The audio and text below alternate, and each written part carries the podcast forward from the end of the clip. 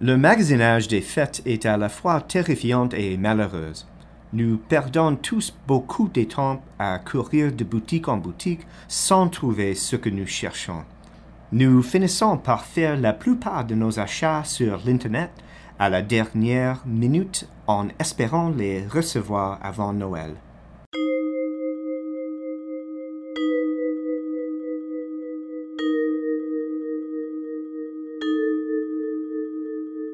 Je m'appelle Brian Greenspan.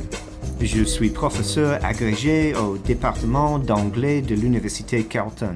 Je suis aussi directeur du laboratoire sur l'hypertexte et les hypermédias de l'université, appelé Hyperlab.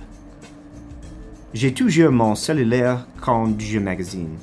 Si un article m'intéresse, je peux vérifier s'il se vend moins cher ailleurs le magasinage est devenu une expérience améliorée. Je ne suis jamais satisfait de ce que je trouve. Je dois absolument aller en ligne pour être sûr de ne pas manquer une aubaine. L'indécision provoque une véritable situation de crise, en particulier à l'approche des fêtes. L'objet devant moi est offert en noir, mais je le voudrais en rouge, et je sais où le trouver alors je devrais peut-être simplement rentrer chez moi et le commander directement de ce magasin en espérant qu'il sera livré à temps. D'un côté, cette grande quantité d'informations peut être utile, mais elle peut aussi paralyser les acheteurs.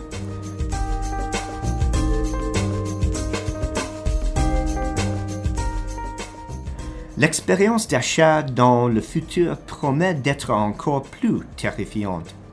Par exemple, certaines formes de marketing basées sur la localisation peuvent, au moyen d'une cellulaire, transformer votre expérience de magasinage en séance d'achat en ligne. Des magasins qui vendent des produits de luxe ont relié le signal Wi-Fi des cellulaires à un profil de client pour rassembler des données sur lui. À partir de son cellulaire, on peut savoir exactement où il se trouve euh, dans le magasin pendant qu'il est sur l'Internet. On peut voir les articles qui l'intéressent dans une allée au lieu d'une autre. On peut aussi savoir combien de temps il passe dans certains rayons. Au moyen de puissantes caméras de surveillance, on peut aussi connaître sa réaction à la vue de chaque article. C'est ce genre de technologie qui est testé pour créer un profil de client très précis. Ça indique euh, non seulement les articles qui intéressent le client, mais aussi le moment où il magasine et de quelle manière.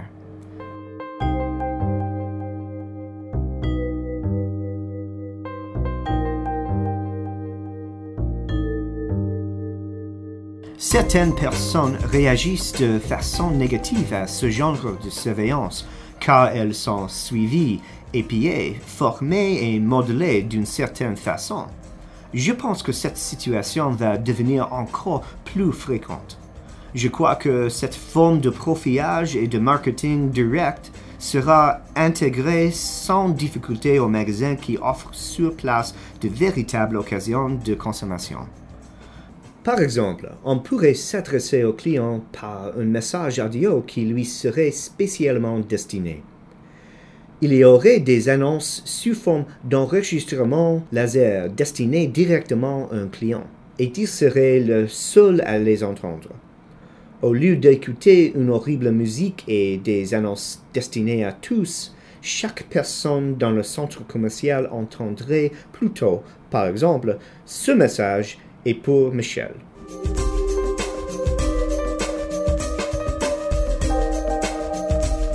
Ces formes de contraintes vont devenir de plus en plus perfectionnées, destinées à une personne en particulier de façon encore plus ciblée. Les marchands vont créer et conserver des doubles numériques des clients qui seront encore plus sophistiqués et détaillés ils pourront s'en servir pour exploiter leurs habitudes et leur vendre des produits. Ce type de pratique soulève des enjeux de protection de la vie privée et de surveillance, surtout que la plupart des marchands n'arrivent pas à s'occuper de leur propre relevé des cartes de crédit, Ils sont aussi la cible de pirates informatiques. Imaginez si un de ces pirates pouvait savoir exactement ce que vous avez acheté, dans quelle boutique, quel jour et pour quelle raison. Il pourrait alors faire votre profil et connaître vos comportements uniquement en fonction de vos habitudes de consommation. J'aimerais que les gens soient davantage sensibilisés aux enjeux qui touchent à la protection de la vie privée. Je suis également très préoccupé par une collecte de données qui porterait uniquement sur les habitudes de consommation. Nous sommes bien plus que de simples consommateurs. Tant qu'à collecter des données pour créer des doubles numériques, j'aimerais autant que tous les aspects de la personne soient considérés.